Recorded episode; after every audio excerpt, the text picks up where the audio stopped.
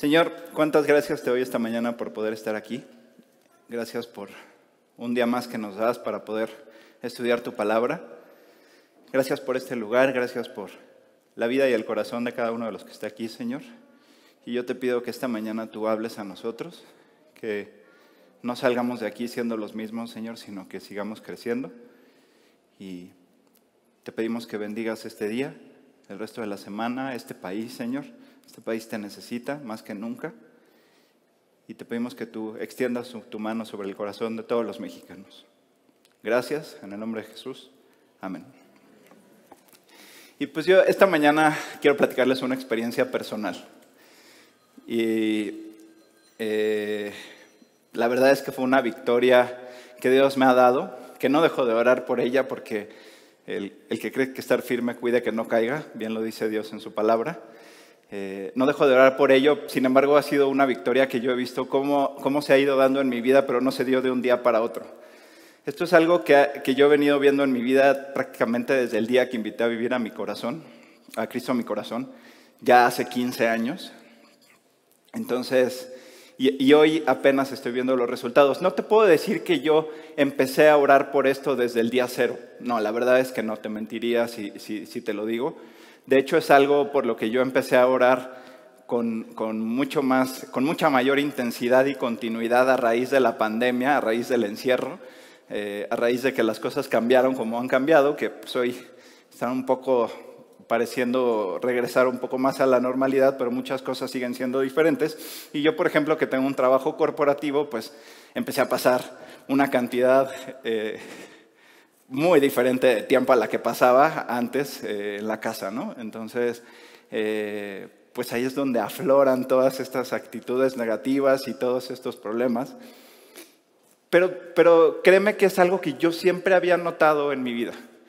Y ya es algo que yo siempre había notado porque me bloqueaba todo. Era una actitud que, pues, este, me, me, bloqueaba con los demás, me bloqueaba con mi familia, me bloqueaba con mi esposa, con mis hijos, ya estando casado, y pues desde chico igual, ¿no?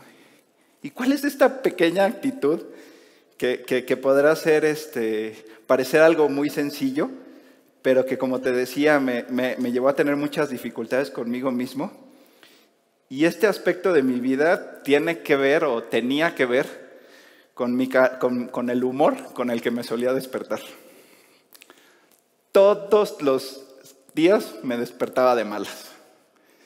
No importa si había dormido bien, si había dormido mal, si el día anterior había estado padre o había estado muy feo, si me había ido bien o si me había ido mal. No importa las circunstancias exteriores, no importa lo que haya pasado, yo tiro por viaje todas las mañanas, me despertaba de mal humor. Entonces, pues imagínate todo esto, imagínate ver principalmente a mi esposa que en la mañana me viera que pues todos los días me levantara con una cara larga y pues yo ahora ni por qué, ¿no? Pero además lo peor de todo es que conforme iba avanzando el día, pues ya hacía ciertas actividades, eh, me ponía a orar, me ponía a leer, este, ya me, me, empezaba a distraer, entonces ya mi, ya mi actitud ya empezaba a cambiar y pues la cara era así como de, pues es cuando tú quieres, ¿no? O sea, ya ahorita que ya estás de buenas, entonces ya quieres que todo el mundo te ponga buena cara, pero cuando te despiertas eres un ogro. Y esto pasaba todos y todos y todos y todos los días. La verdad es que yo, como te decía, recuerdo eh, que esto siempre ha, siempre estado en mí. Lo identifico desde que me convertí. Cuando yo invité a Cristo, mi corazón vivía solo, era soltero, este, estaba terminando la carrera. Y pues de cierta forma, esto no afectaba en mis relaciones con los demás.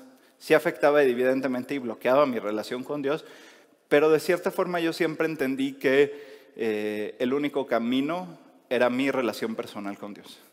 Era no dejar de orar, no dejar de leer, no te quiero, no, no, no, no es presunción, te lo quiero poner como ejemplo. Espero de alguna forma ser, ser tu ejemplo.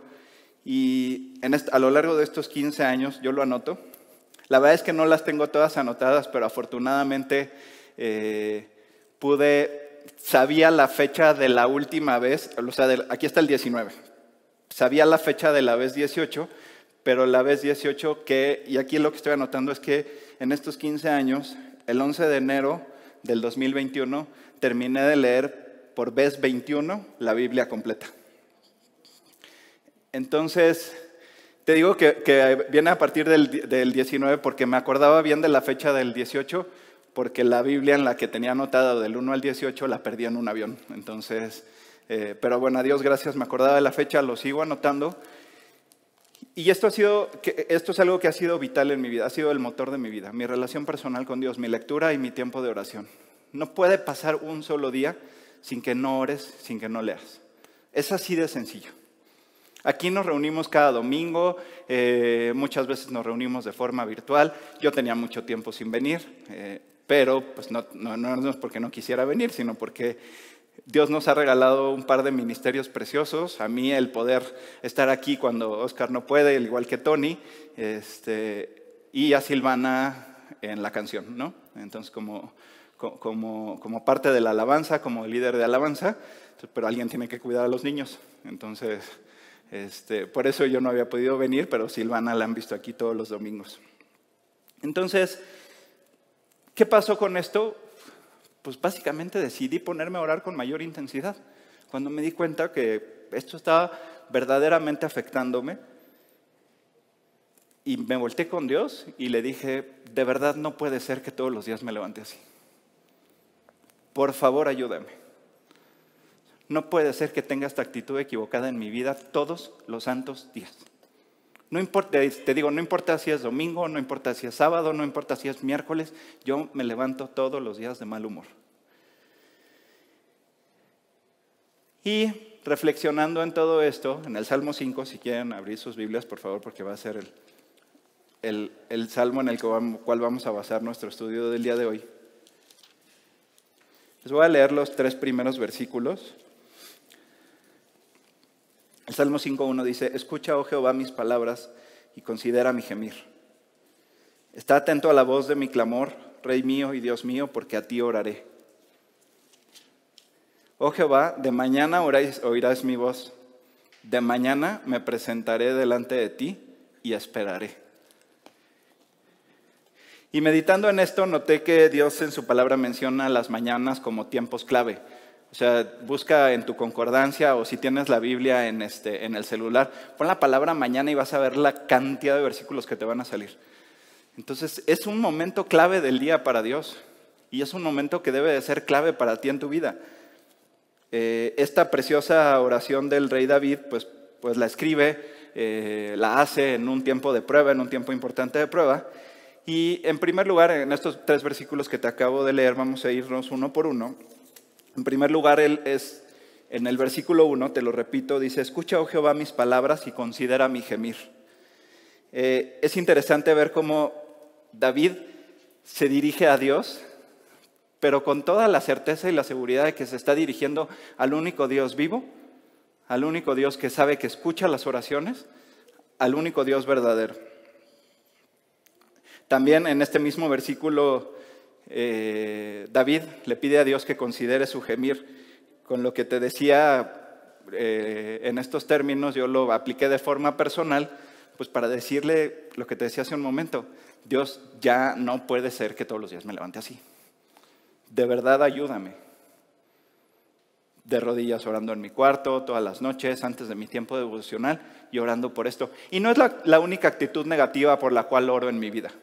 La verdad es que oro por muchas otras actitudes porque ninguno de nosotros somos, perfectos. El que, el que cree que, está, que es perfecto, temo decirte que está muy equivocado. Dios sigue trabajando en mi corazón, seguirá trabajando en mi corazón.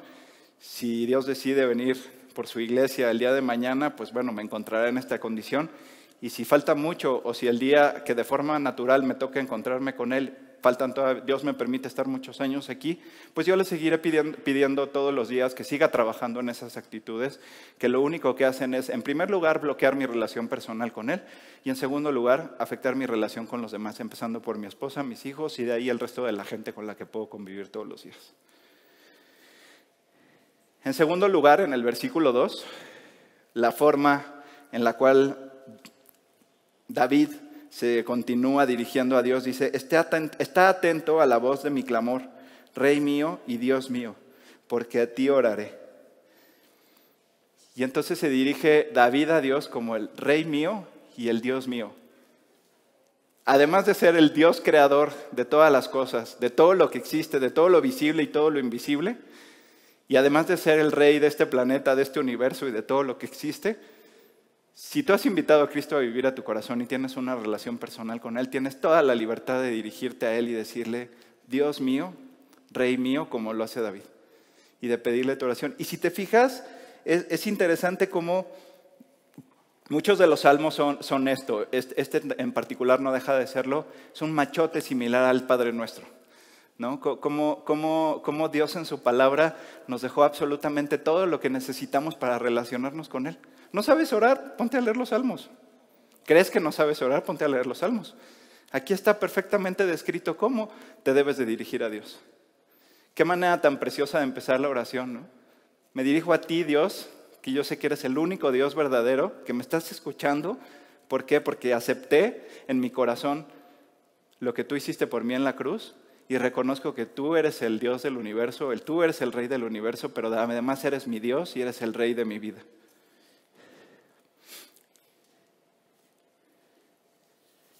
En el versículo 3, oh Jehová, de mañana oirás mi voz, de mañana me presentaré delante de ti y esperaré. Como te decía, de verdad haz la prueba. Busca en tu concordancia, busca en tu Biblia digital, pon la palabra mañana. Te encontrarás versículos como eh, en Lamentaciones 22 y 23, eh, en los Salmos, en los Evangelios. De verdad, Dios marca las mañanas como un tiempo clave. Puede ser que no te dé tiempo. Yo no sé cuáles sean tus actividades durante el día. Sé que hay mucha gente, y más en una ciudad como esta, en este planeta, con el ritmo que lleva la vida de este planeta hoy en día, que se levantan a las 4 de la mañana, 5 de la mañana, que no tienen, y vienen de acostarse a las 11 de la noche, que no tienen tiempo de nada, que, bueno, ¿a qué hora te vas a poner a por lo menos dedicarle 5 minutos a tu oración? Entiendo que a lo mejor no puedas hacer tu tiempo devocional en la mañana, eso lo entiendo perfectamente bien, porque puede ser un tiempo apretado. Peor aún sería que sí tengas el tiempo y aún así decidas posponerlo. Pero no dejes de orar en las mañanas. Que, no sea lo, que, lo primero que hagas en la mañana no sea, ver, no sea ver el Instagram. Que lo primero que veas en la mañana no sea ver la red social, sea ver cómo está tu corazón.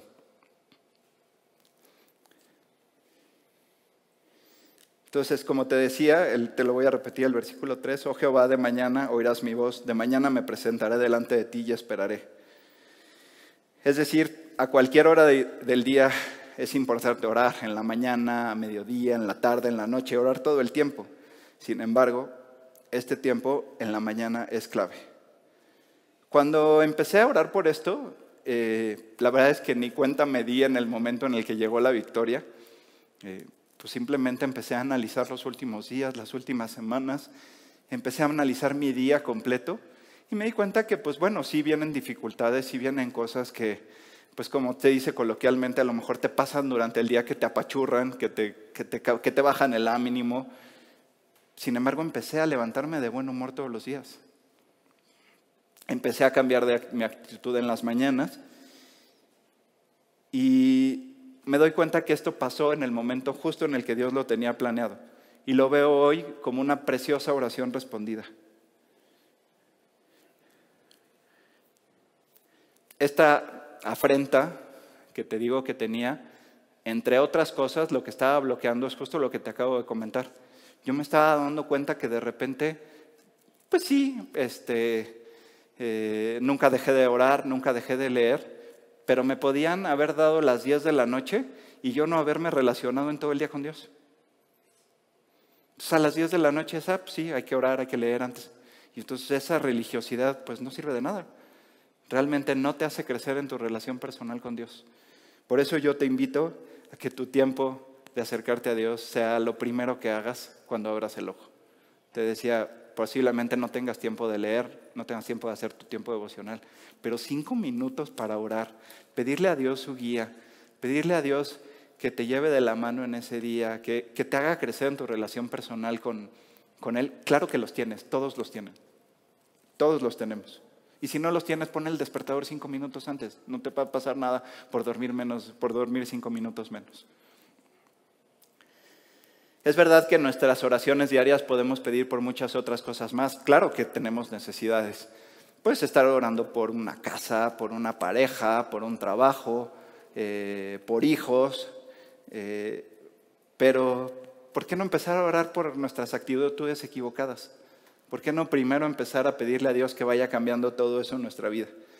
Por todo aquello que está en esta naturaleza corrompida que todos tenemos y que lo único que hace es estorbar con nuestra correcta relación con Dios. Dios sabe de qué tenemos necesidad, lo afirma en los, en los evangelios y también tiene preparadas cosas que no imaginamos. Pero tal como lo dice este salmo en el versículo 3, y esperaré, debemos esperar y ser pacientes. Es importante también ver que en este salmo, el momento en el que está David, y bueno, muchos de los salmos los escribió de esta forma, este, eh, estaba en un tiempo de prueba. Hace unos meses que me tocó estar aquí con ustedes, decíamos hasta medio en tono de broma que este, el tiempo que había pasado Saúl persiguiendo a David habían sido 20 años. Entonces, esa prueba en la vida de David duró 20 años y que y pues tú agarras y te quejas por tu prueba de seis meses. ¿no? Entonces, eh, David pasó mucho tiempo de su vida en una prueba, en diferentes pruebas.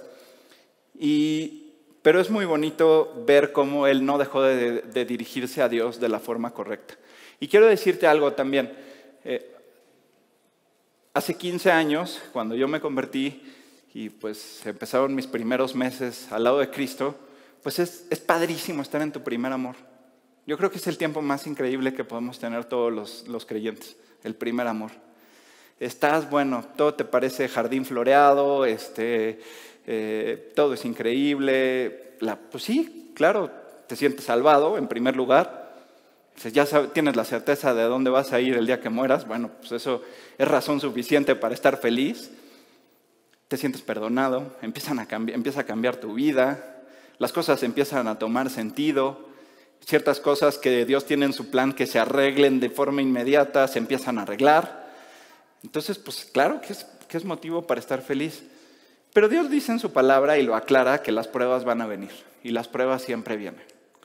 Entonces, si tú estás en tu primer amor y no has tenido tu primera zarandeada, tengo la mala noticia de que en algún momento va a llegar. ¿Eh? Entonces, y de ahí en adelante la verdad es que la vida del creyente se vuelve como la vida del boxeador, pero se vuelve como la vida del boxeador campeón. La vida del el boxeador campeón Digo, a menos que seas Mayweather, que nunca se mete, o sea, está, le está huyendo a los golpes durante toda la, durante toda la pelea nada más. Este, el boxeador, aunque salga campeón, sale golpeado.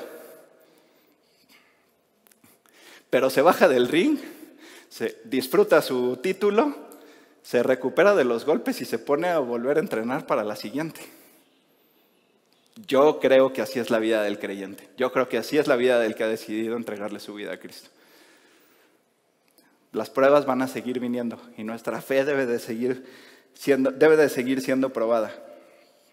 Entonces, si tú estás en tu primer amor, qué padre, disfrútalo. Utiliza este tiempo de oración para, afirmar en tu, para afirmarte en tu relación con Dios, para que cuando venga esa primera prueba, pues no te saques de onda. Y sepas que esto tarde o temprano iba a venir. Y también, como te decía, como si fueran las peleas del boxeador, pues va a venir la primera, y va a venir la segunda, y va a venir la tercera, y va a venir la cuarta, y va a venir la quinta, y luego va a venir una que vas a decir, bueno, esta yo creo que sí fue la prueba de mi vida, y oh sorpresa, después va a venir otra un poquito más fuerte, pero Dios siempre te va a sacar adelante. Dios siempre va a ser tu coach para que llegues perfectamente preparado a tu siguiente pelea y puedas seguir obteniendo el campeonato. Hace poco, escuchando una predicación de un pastor de nuestra iglesia, escuché una frase que se me quedó, pero grabada en el corazón. Decía esta frase, la victoria es un proceso, no es un evento. Y la verdad es que entender esto sí nos debe de llevar a tener paciencia, a tener fe y sobre todo a tener perseverancia en la, en la oración. Grábate esta frase, la verdad es que a mí se, me quedó muy, muy, muy grabada. La victoria es un proceso, no es un evento. No esperes que las cosas ocurran de un día para otro. No esperes que tus actitudes equivocadas cambien de un día para otro. Es un proceso. Este proceso está acompañado de lo que tú hagas en tu día a día con tu relación personal con Dios. En el versículo 7, vamos a leer el versículo 7 del, del Salmo 5, dice, Mas yo, por la abundancia de tu misericordia, entraré en tu casa. Adoraré hacia tu santo templo en tu temor. Esta es una experiencia, no es la única actitud equivocada que Dios ha cambiado en mi vida. Y no es la única actitud equivocada que a Dios le falta de cambiar en mi vida. Pero David eh, entre otras cosas, eh, reconoce lo que debe de reconocer. ¿Quién es el único Dios capaz de hacer las cosas? ¿Y por qué? Por su infinita misericordia. Si yo hoy me despierto con una actitud diferente a la que me despertaba todos los días, la gloria sea para Dios. Yo no hice absolutamente nada más que lo que tenía que hacer, que fue orar, perseverar en esta oración, ser consciente, confesarla como un pecado. Una actitud, te tengo una noticia, una actitud equivocada es una forma de pecado. Entonces, oré por este pecado y Dios poco a poco me ha ido dando la victoria y como te decía, aunque tú ya sientas que ya no tienes esa actitud, aunque tú ya sientas que no tienes esa afrenta, nunca dejes de orar por ella, porque la naturaleza ya está. Y el diablo lo único que está esperando es que, a que te descuides para picarte con el cuchillito de palo y que todas esas actitudes vuelvan a florecer. Sigo orando por las demás actitudes. Eh, entre otras cosas, esto ha ido cambiando. La que yo principalmente creo que es eh, el gran reto de oración que tengo en mi vida, que es a veces el, carácter. Eh, aunque no lo creas, soy de mecha corta. Entonces, este, a veces no tanto. Con ciertas situaciones, Dios me ha dado la gracia, la sabiduría para tener paciencia, para respirar. y, también hay cosas que, están en, la ciencia que, no son equivocadas. O sea, Dios permitió la ciencia. Cuando te dicen, oye, este, pues hay, hay oradores que te dicen, oye, piensa mejor primero lo que vas a decir, tómate un cinco segundos de respirar profundamente clarificar tu mente y entonces no contestar la barbaridad que estabas a punto de contestar. Pero quien al final es el único capaz de darte la victoria definitiva sobre cualquier tipo de actitud es este. Y la verdad es que, como te decía hace un momento, eh, pues no puedes seguir pensando en que las cosas cambien si tú no empiezas a identificar todos estos pecados y estas actitudes en tu vida. O sea, si quieres que Dios te dé todo lo que necesitas, tu casa, tu trabajo, tu, la prosperidad que buscas, este, familia, hijos, eh, pero pues, quieres seguir siendo el mismo pirurris de toda la vida, portándote como te portas, con esas actitudes que no te llevan absolutamente a ningún lado. En primer lugar, a seguirte, a seguir bloqueando tu relación personal con Dios, a no crecer en la palabra, a no crecer en tu relación con Él. Y pues por el otro lado, pues te volteas y te das cuenta que tu situación con tu esposa no ha cambiado, con tu esposo, que, a pesar de que, de que pues te congregas, tomas tu discipulado, eh, no te sigue, sigues sin llevarte bien con tus hijos, sigues sin llevarte bien con tus familiares, pues es que a lo mejor no estás orando por las cosas correctas. ¿Por qué no empiezas a orar por que Dios te muestre cuáles son las actitudes o, las, o esos pecados que Dios tiene que cambiar en tu vida, primero que nada, antes de empezar a recibir las bendiciones que Él tiene preparado para ti? En Mateo 5.8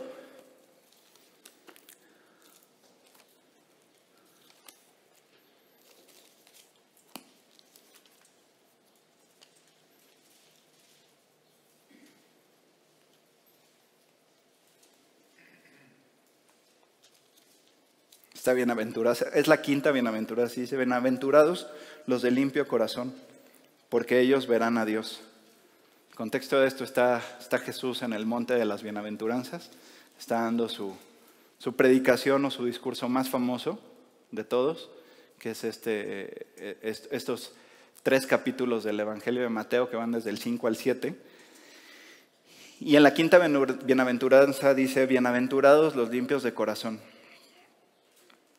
Obviamente hay que entender esta bienaventuranza a la luz de las anteriores. Yo te invito a que, a que las estudies, a que las leas, pero particularmente esta es precioso ver cómo Jesús nos recuerda la enorme necesidad que tenemos de tener una vida espiritual limpia, una vida espiritual correcta, de tener un corazón limpio.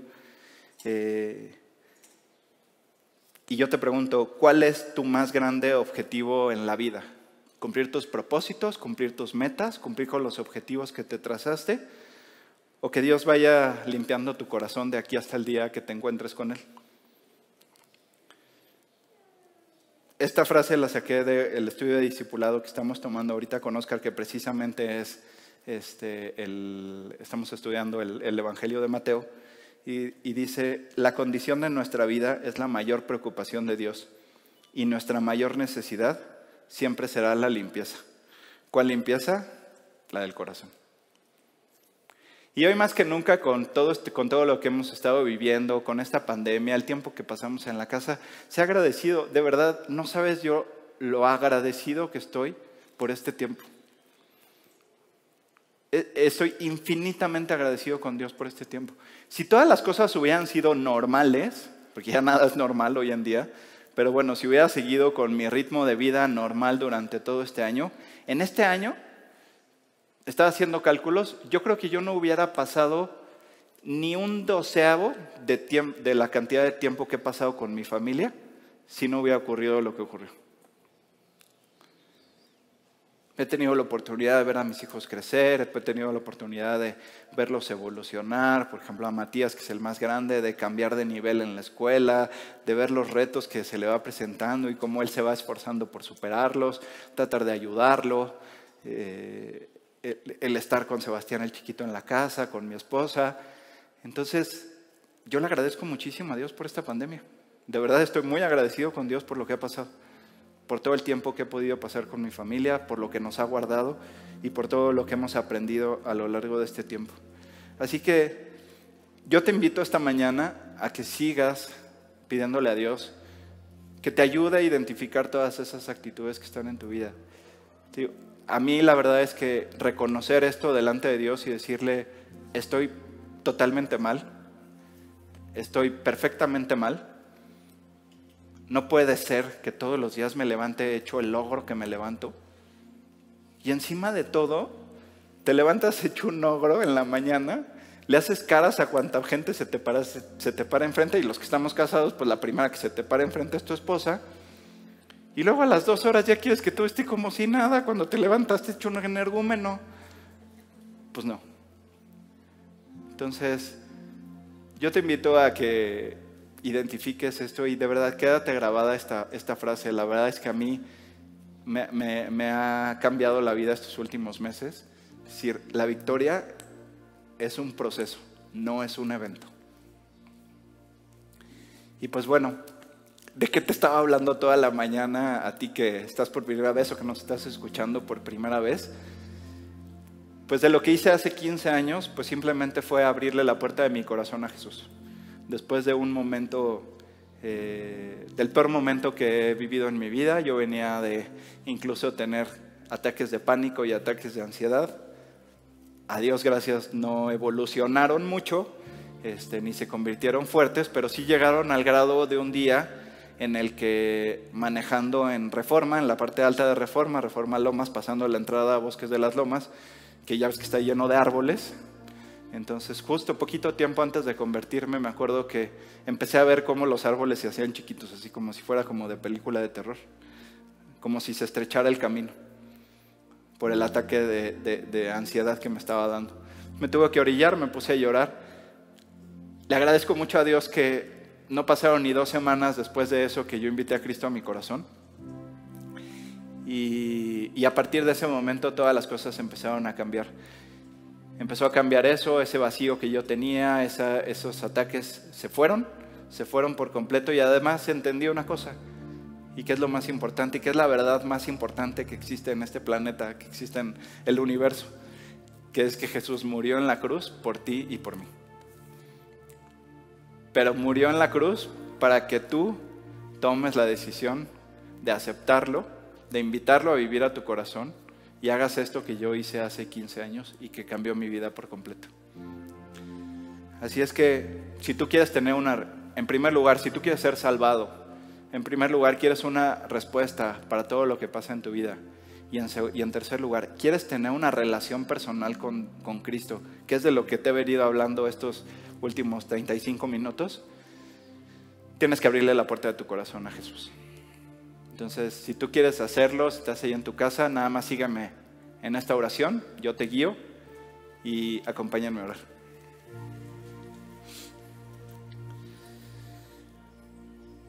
Dios, te doy gracias por esta mañana. Gracias por que hoy me has hecho entender el propósito de que vinieras a este mundo. Te pido perdón, Jesús. Te pido que entres a mi vida, que entres a vivir a mi corazón, que me limpies, que me cambies.